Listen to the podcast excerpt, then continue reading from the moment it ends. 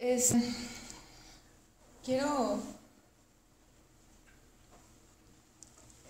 Fíjense que aún en, el tiempo, aún nuestro tiempo, nuestra era se separa por un antes de Cristo y un después de Cristo, que de hecho ese es el tema de, de, de la palabra de hoy. Hay un antes y Jesús que está definido por el nacimiento, hay un antes y después definido por el nacimiento de Cristo, que de hecho el año cero es cuando Él nació. Ahí hubo un pequeño error por la persona encargada de hacer esto, porque creo que en realidad era entre el año 4 y el año 7 que Jesús nació, pero es un error de, de humano, ¿no? Este, a fin de cuentas, ¿qué tan importante es esto? Que la historia se separa por el nacimiento de una persona, de un hombre, que era Dios, pero se hizo hombre. Es que está bien chiquita la letra. Ah, no puse bien.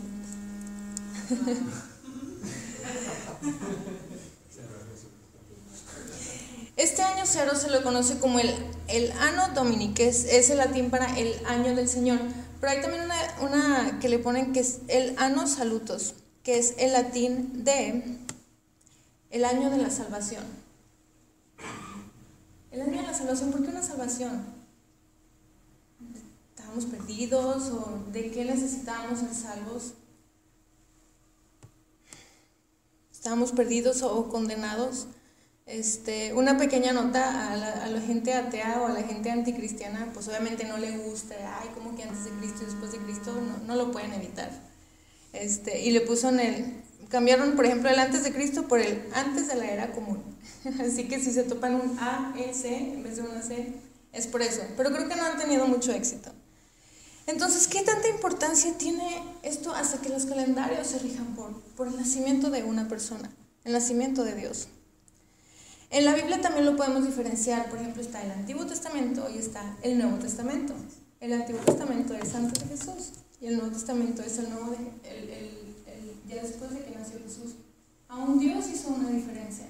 Aún y cuando el Antiguo Pacto y el Nuevo Pacto todos hablan de la misma persona, en el Antiguo Pacto es, hey, ahí viene el Mesías.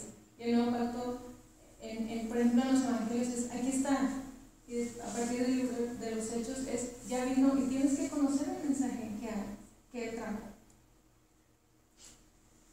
Entonces, ¿qué diferencia? Quiero hacer una diferencia un poquito más clara entre el antiguo pacto y el nuevo pacto. Esto está en 2 Corintios capítulo 3, versículo 6. Lo voy a separar, pero lo voy a empezar a leer. Dice, Él nos capacitó, hablando de Jesús, Él nos capacitó para que seamos ministros, o sea, servidores de su nuevo pacto. El nuevo pacto se refiere al, a, lo que vemos en el Nuevo Testamento. Este no es un pacto de leyes escritas, sino del Espíritu. El pacto de leyes escritas se refiere al Antiguo Testamento. Aquí voy a detener. En el Antiguo Pacto vivías para cumplir la ley y así agradar a Dios. ¿Por qué lo pongo entre comillas? porque hay mucha, pues los judíos y los fariseos, aun y cuando cumplían, según ellos, a, a, la perfección la ley, su corazón estaba totalmente fuera de la voluntad de Dios. Sí, querían, querían agradar a Dios por sus buenas obras. Que al final lo que el Señor ve es el corazón y la motivación con lo que lo haces. Muy bien, entonces en el antiguo pacto se trataba de cumplir la ley. Y en el nuevo pacto, como lo vemos aquí en el versículo, que dice, este no es un pacto de leyes escritas, sino del Espíritu. ¿Cómo que del Espíritu? Todos conocemos el versículo de Juan 1.1, donde dice que el verbo, era, al principio era el verbo, el verbo era Dios, y el verbo, era con Dios. Hay otra versión que dice que el verbo es la palabra, o sea, lo que vemos, la ley, los mandamientos en sí, la, las escrituras, la Biblia. Pero después en Juan 1.14 dice que el verbo se hizo carne y habitó entre nosotros. O sea que el verbo, que es la palabra, habitó, se está refiriendo a Jesús. Jesús es la palabra encarnada. ¿sí? Ahí vemos que el Señor, ay Señor, me poner bien difícil, ¿cómo no hacer esto? Déjate pongo el ejemplo. Aquí estoy, fue intachable fue perfecto. Entonces, volvemos a 2 Corintios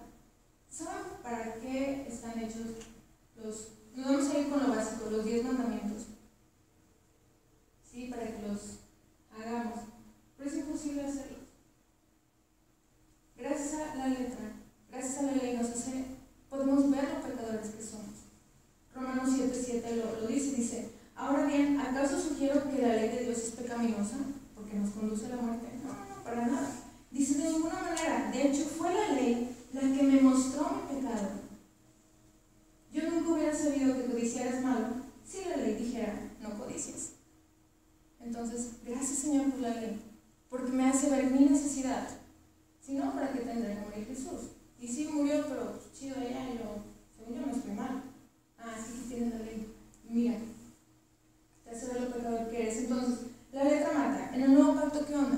El espíritu vivifica.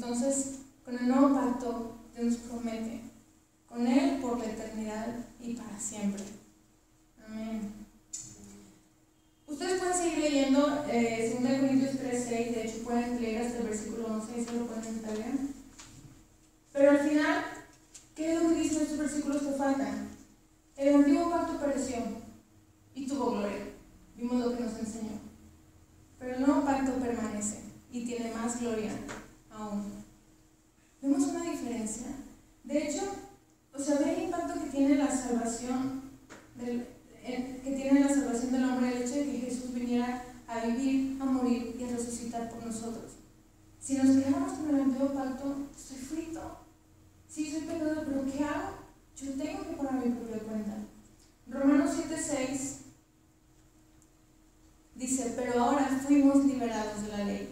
¿Cómo? Dice, porque morimos a ella y ya no estamos presos de su poder.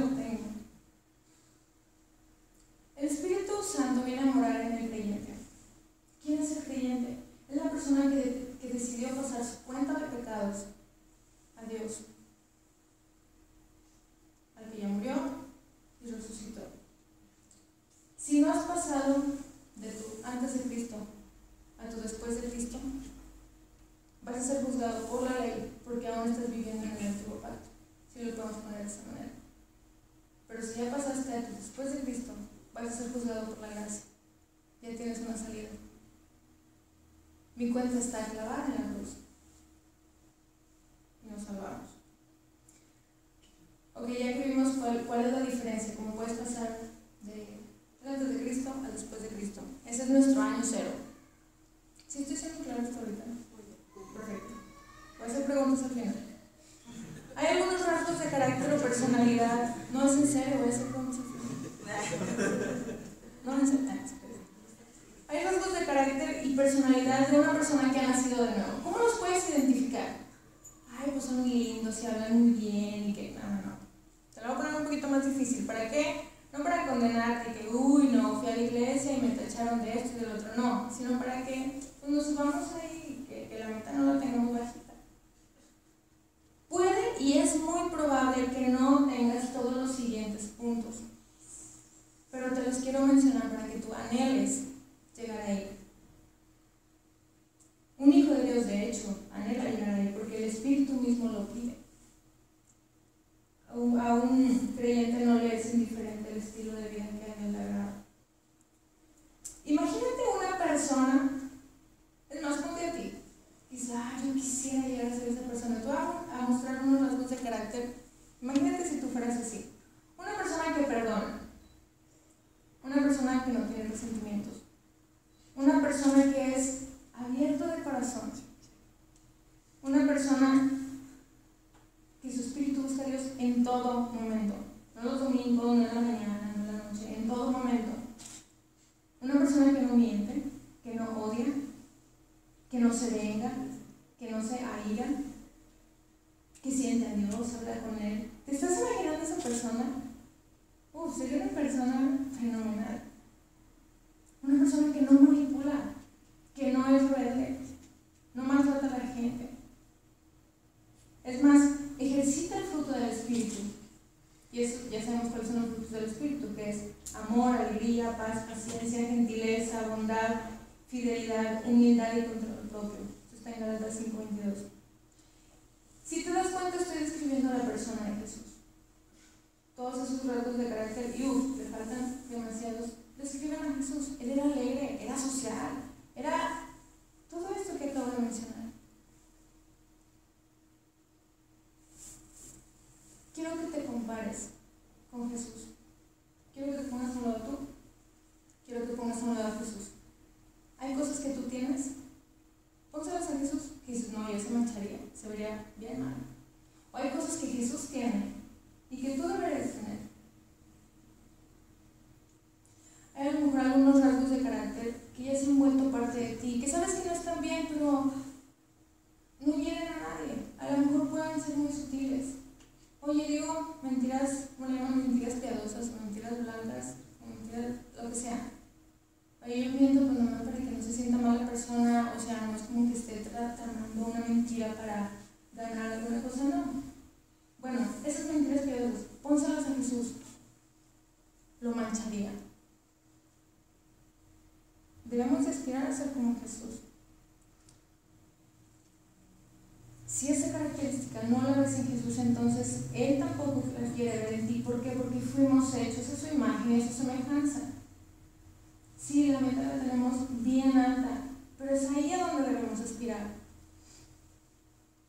Hay que invitarlo en todo. Recuerda que somos embajadores, esto significa representantes de Dios con el mundo. ¿Qué piensa la gente de afuera cuando le mencionas a un cristiano? se imaginarán a alguien en quien pueden confiar, en quien pueden venir, pedirle un consejo, a quien se pueden acercar a pesar de a lo mejor lo mal que esté viviendo su vida. Creo que estamos, nos hemos quedado muy lejos de eso. Piensa en un cristiano, no es alguien que me va a condenar, que me va a tratar de convertir y que... Hace poquito escuché una persona que dice, Jesús vino a tocar la puerta, no vino a derrumbarla y a porque así muchas veces somos cristianos, ¿no? ¿Cómo piensa la gente de afuera de nosotros? ¿Cómo estamos representando a Dios?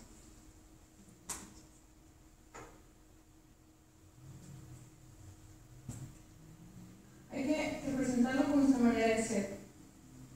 Ok, entonces, es, afuera dicen, oye, no te compares con nadie, porque no, si yo los reto a que se comparen, pero solamente con Jesús.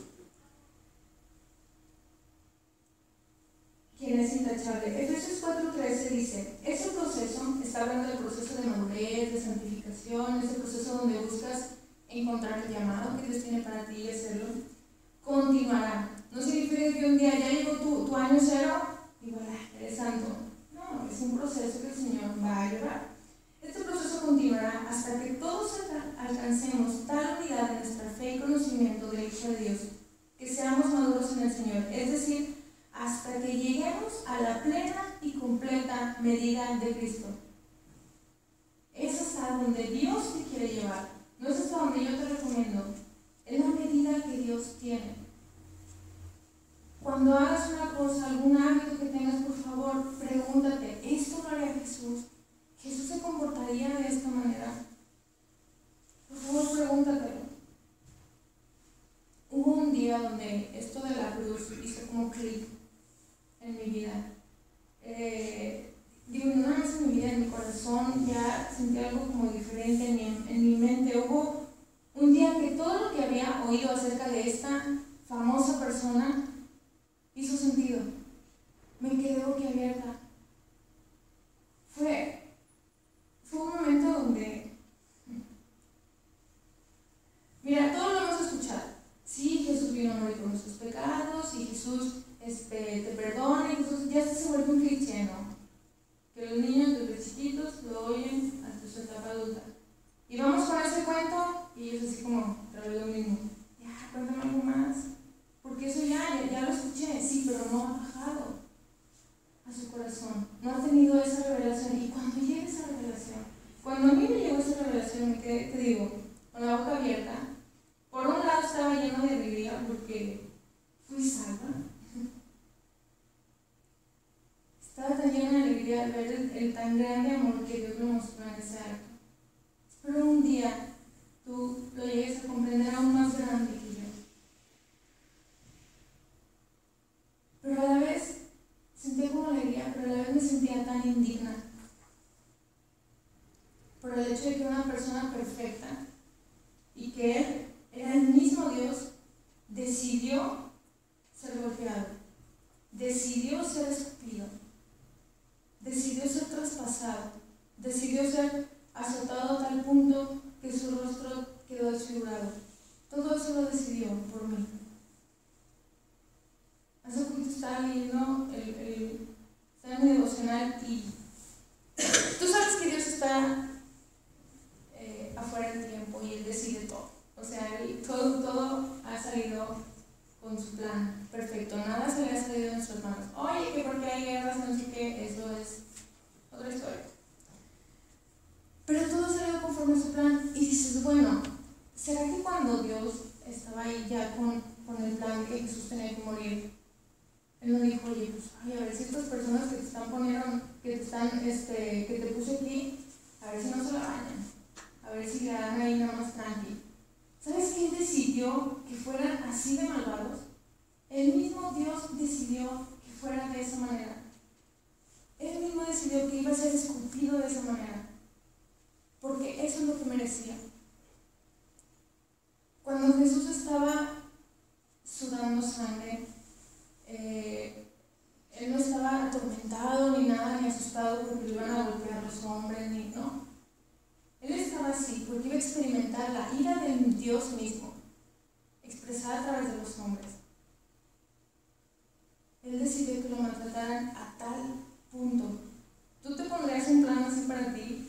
Pues no, no estoy loco. Él lo hizo porque era necesario. Y él decidió que así de malo fuera, o así de hermoso fuera, por ti. Una vez que reconoces lo pecador que eres y te das cuenta de que si fueras juzgado por tus acciones, a lo mejor algunos de nosotros pereceríamos. Dios es justo y, y, Él puso las reglas, ¿verdad? Estos son los pecados, si pecas, mereces la muerte. Y a Dios, como dice mi pastor, no se le da tole con el dedo. Es cuando vemos nuestra única salida. Y, y, ese camino de salvación que Dios preparó para nosotros es como nuestra salida de emergencia. Imagínate como un centro comercial donde tú estás adentro y está, todas las salidas están siendo consumidas por el fuego. Ese fuego representa el pecado en tu vida.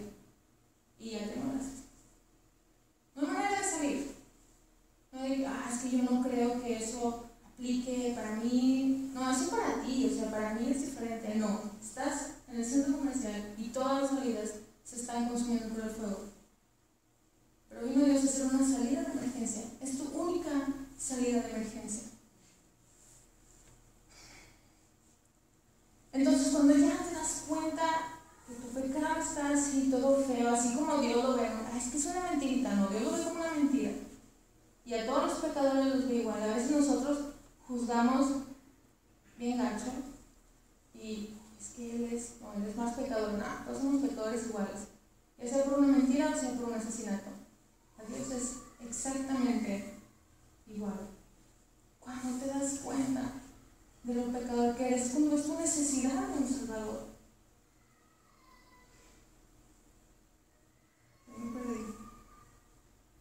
Ah, ya. Mm.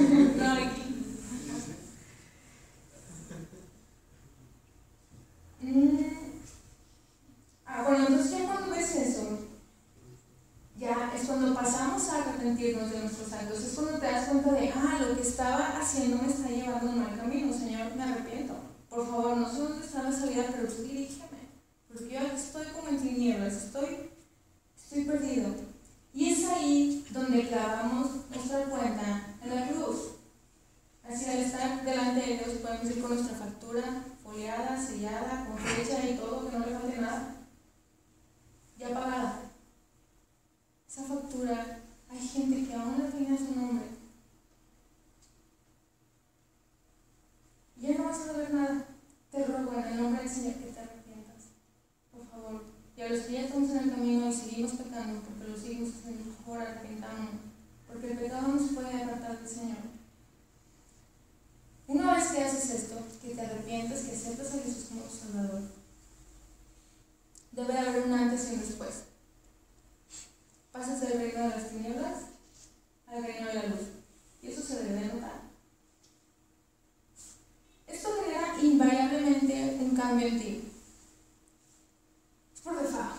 Porque si lo hiciste genuinamente, si ahora el Espíritu Santo está morando en ti, es por default que vas a tener un cambio. Te voy a poner algunos ejemplos.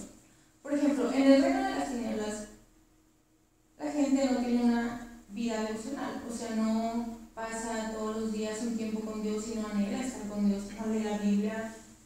Hay gente que dice, no, es que yo oro todas las mañanas, sí, pero ya se te hizo un, un ritual de gracias a Dios por este día. Amén. y ya. ¿Y qué pasa en el reino de la luz? Como tu espíritu, como el espíritu de Dios donde está morando en ti, Él anhela ser alimentado de la palabra. Por lo tanto, tú vas a anhelar pasar un tiempo con Dios es lo que más amas. En el reino de las tinieblas no convives con otros cristianos, o a lo mejor no buscas convivir con otros cristianos. ¿sí? Este, puede haber gente que no conozca al Señor y se junte con alguno de, de, de los hijos de Dios, porque son buena onda y al menos ahí no te van a andar diciendo cosas, ¿no? Son más, más light. Pero una persona que ya pasó el reino de la luz anhela y, es algo que busca convivir con otra gente que también ame al Señor. Es ahí donde vas a compartir tus testimonios o si tienes dudas, oye, ¿qué, qué quiso decir Dios? O tuve un sueño, ¿qué te parece? Y es lo que más amas, ¿con quién lo vas a compartir? Una persona que ama al Señor se congrega y se rodea de otra gente seguidora de Jesús. Salmo 133, uno dice, qué maravilloso y qué agradable es cuando los hermanos conviven en armonía. Y termina diciendo en el versículo 3, allí el Señor ha pronunciado su bendición, incluso la vida eterna. Es hermoso cuando los hijos de Dios están juntos y lo están glorificando y lo están, lo están bendiciendo. No digo que siempre que estemos juntos, ah, tenemos que estar cantando, no. Simplemente con la manera con la que vives, la manera con la que hablas, Él se deleita y su corazón se derrite así cuando ve a sus hijitos todos, todos lindos y es muy padre. En el reino de las señoras, ¿qué onda con la manera de hablar? Digo, yo ya estuve ahí. Mateo 12:34 dice, ¿cómo podrían hombres malvados como ustedes, no estoy diciendo de ustedes, estoy leyendo, ¿cómo podrían hombres malvados como ustedes hablar de lo que es bueno y correcto? Pues lo que está en el corazón determina lo que uno dice. Y es algo que también debe de cambiar, tu manera de hablar. Por ejemplo, aquí lo, lo, en Proverbios 4:23 dice, sobre toda cosa guardada, guarda tu corazón porque de él mana la vida. Oí un ejemplo en una, en una que dice el pastor, dice, imagínate un vaso de, de agua. Es agua dulce. tienes el vaso y el vaso lo golpeas y lo mueves de un lado a otro y lo, lo tratas mal. Y se empieza a desbordar el agua. ¿Qué va a salir? Agua dulce. ¿Por qué? Lo que tiene adentro. Hay veces que a nosotros nos golpean y nos dicen cosas y escupimos agua salada. Porque eso es lo que tenemos adentro. ¿Qué estás hablando? Sobre toda cosa guardada, guarda tu corazón, guarda tus pensamientos, guarda lo que eres. ¿Qué es lo que vas a hablar? Lucas 6:45 dice, una persona buena produce cosas buenas del tesoro de su buen corazón y una persona mala produce cosas malas del tesoro de su mal corazón. Lo que uno dice viene del corazón. ¿Cuál diferencia? En el reino de las tinieblas tienes prioridades muy diferentes a Dios. Tienes afanes, el dinero y la gloria y mil cosas. Ya lo conocemos. ¿Y qué pasa en el reino de la luz? ¿Cuál debe ser tu primer y más grande prioridad? Ya no lo sabemos, ¿no? claro, Mateo 22, 37 39, cuando le decía a mi maestro, ¿cuál es el mandamiento más importante? Jesús contestó, ama al Señor, tu Dios, con todo tu corazón, con toda tu alma y con toda tu mente. Encima de todas las cosas. Encima de tu trabajo, ámalo encima de tu dinero, ámalo encima de tus hijos. Encima de tu esposo, encima de lo que Él te ha dado. Y hay un segundo mandamiento que es igualmente importante. Ama a tu prójimo como a ti mismo. que todos hablan de ahí, de tu amor a Dios, de tu amor al prójimo. Y si amas a Dios para tu prójimo, quieres también pedirle a Dios y te amas a ti y así como Padre. Una persona en el reino de las tinieblas tiene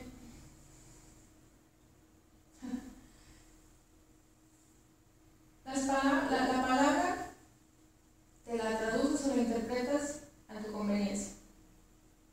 Vas a una religión y eso no, eso no se acomoda con mi estilo de vida. Y vas a otra, ah, esta ya está más light. Uy, pero resulta que no es lo que Dios dice. La palabra de Y duele, pero pues todo se con pasar una vida eterna con el Señor. ¿Y qué pasa en el reino de la luz? Te esfuerzas por conocer la sana doctrina, aun y cuando duela, todo sea por tal de agradar a Dios, porque como lo vimos, como lo vimos es lo que más amas, y es a quien vas a intentar agradar por encima de cualquier persona.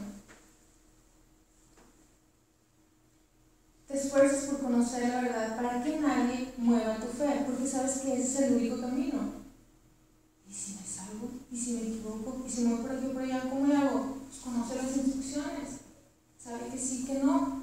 Efesios 4:14 dice, entonces ya no seremos inmaduros como los niños. No seremos arrastrados de un lado a otro, ni empujados por cualquier corriente de nuevas enseñanzas. Y ahorita tenemos tantas cosas nuevas no sé si han topado muchas ideologías diferentes o, religiones nuevas y mil cosas. No nos dejaremos llevar por personas que intentan engañarnos con mentiras tan hábiles que parezcan la verdad. Digo, porque se ven muy piadosas las nuevas religiones y, y por el bien del otro y bla, bla, bla. Pero si alguna vez están ahí, o si vienen de ahí, no sé, este, solamente, digo, aquí en la tierra todo está muy padre pero asegúrate que tengas una salvación en el cielo, algo que te lo garantice. Al menos aquí ya lo probamos y lo tenemos garantizado y es maravilloso. Si te lo ofrecen en otra religión, pregunta, oye, ¿de verdad voy a tener una vida eterna con Dios, que es el Creador?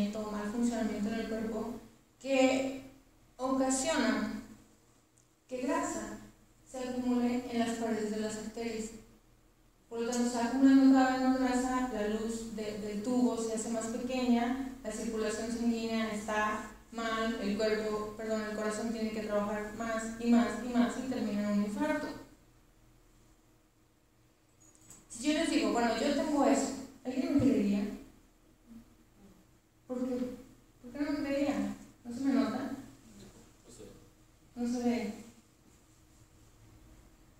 Bueno, yo parezco eso.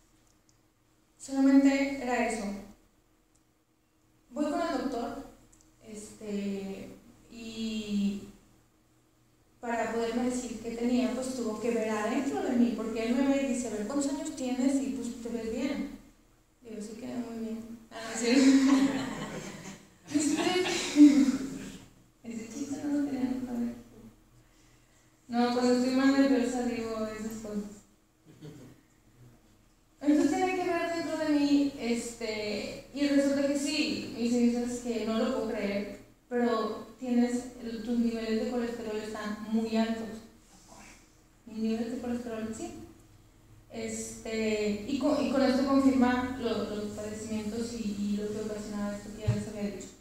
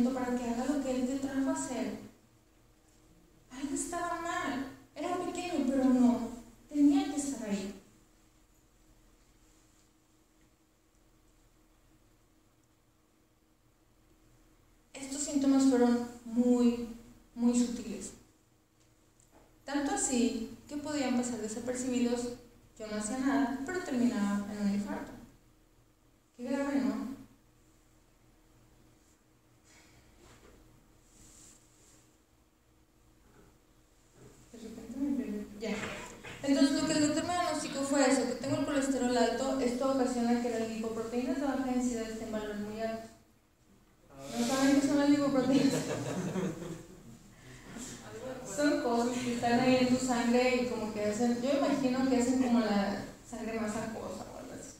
Bueno, total, eso es lo que tenía. Entonces el doctor me dice, pero ¿cómo? O sea, yo soy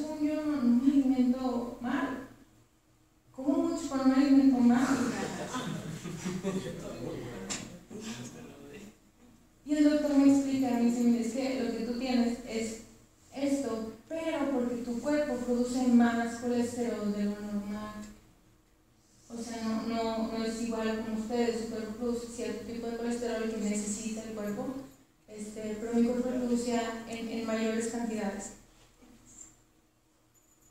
Con eso tenía que cambiar mi naturaleza. Tenía que cambiar la manera en cómo mi cuerpo opera.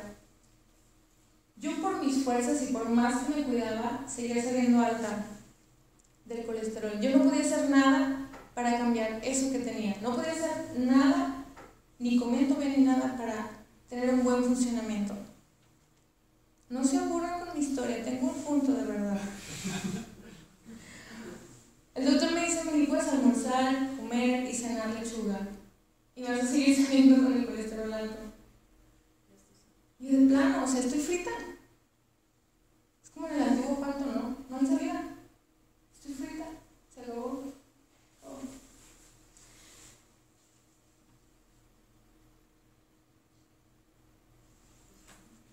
Estamos en serios problemas. Este doctor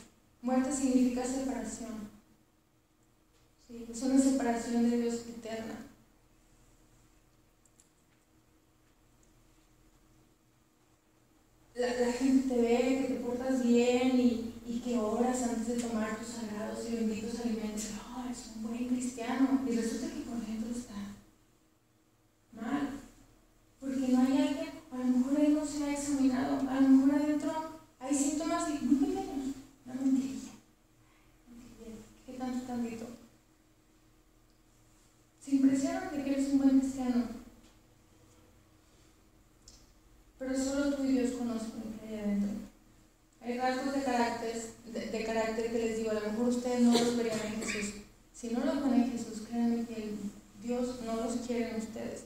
A lo mejor hay amargura, rencor, malos pensamientos. Ay, de malos pensamientos no le hacen daño a nadie, no te hacen daño a ti. Porque eso te lleva a acción. Y Dios no quiere que eso esté allí.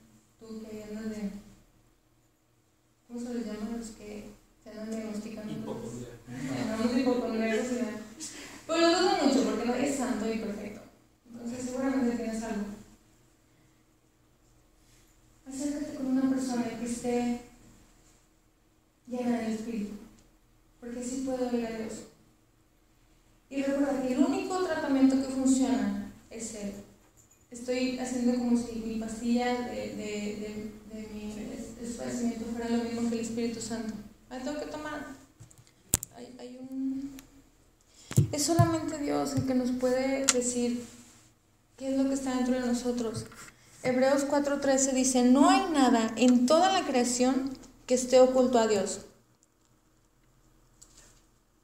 Todo está desnudo y expuesto ante sus ojos y es a Él a quien rendimos cuentas. Es como si para Dios fuéramos transparentes. Qué pena, ¿no? Dios ve lo que pensamos. Qué pena. Dios ve lo que hay en mi corazón. Qué nosotros te queremos porque eres buena onda, te queremos porque, bien padre, ¿no? Dios te ama, aún y cuando ve la sociedad que tenemos dentro. Honestamente yo no creí que una pastilla iba a ser un cambio tan brusco en, en mí, no sé, como, a lo mejor se es muy exagerada, pero como de, de vida a muerte, así como un infarto y ya Digo, no es que ya haya estado cerca, para, para nada, pero con los años a eso me iba a llevar. Como te comentaba, en mis fuerzas yo podía comer todos los días, pero nada iba a cambiar mi destino, lo que ya estaba circulando con mi sangre. No iba a cambiar mi naturaleza. Es así como mi cuerpo funciona. Es lo mismo con tu naturaleza pecaminosa. Desde que nacemos, nacemos sin el Espíritu y el hombre es pecador. Tu corazón está lleno de cosas que no deben estar ahí, tu pensamiento está lleno de cosas y no le estoy diciendo nada, me gustó bien en la Biblia. Nuestros sentimientos, dice el Señor, no se confíen de su corazón. Tu cuerpo, por naturaleza, produce pecado. Y puedes esforzarte y dar a los pobres, e ir a la iglesia, hacer todo lo que quieras, pues como lechuga. Pero no va a cambiar tu naturaleza pecaminosa. Tienes que tomar un medicamento. Dice el Espíritu Santo. Hay una primera toma. Tu primera toma es cuando aceptas a Jesús como tu Señor. Pero día a día tienes que alimentar tu espíritu. ¿Cómo lo alimentas? Yendo con Dios, orando, leyendo su palabra. Es que es difícil generar el hábito, lo sé. Batallé un chorro. Es que sigo batallando. Pero con que seas fiel, Señor. Hoy, te soy sincera, no tengo ganas de estar aquí, pero yo sé que debo de tomar mi pastilla. Y aquí estoy. Entonces, no es por tus fuerzas, es por la que el Espíritu hace en ti. Tienes que dejar que entre a tu cuerpo. No solamente creer que lo puedes ser, sino tomártelo. ¿Sí? Hay gente aquí que sabe que el ajo es bueno cuando tiene resfriado, pero no se lo toma. y terminas con un resfriado por tres semanas. Te fuiste. Es que, ¿cómo le haces? Dos días ya puedes estar sano. O nosotras mujeres, no, no, las dietas son una maravilla y seguimos igual. ¿Por qué no las haces? Es que ninguna dieta funciona. Pues porque no la haces. Lo mismo con el espíritu, es que yo sé que Jesús me puede ayudar, yo sé que Jesús es la respuesta y la gente predica eso toda su vida. Hay gente que lo ha predicado toda su vida, pero no se lo ha tomado. Y nunca va a cambiar tu naturaleza, no porque creas que Él lo puede hacer, pero así como que de lejos, porque si entras, uy, no, confrontar y aquí, mejor tranquilo, estoy ahí acá. Haz tu primera toma, acepta a Jesús como tu Señor.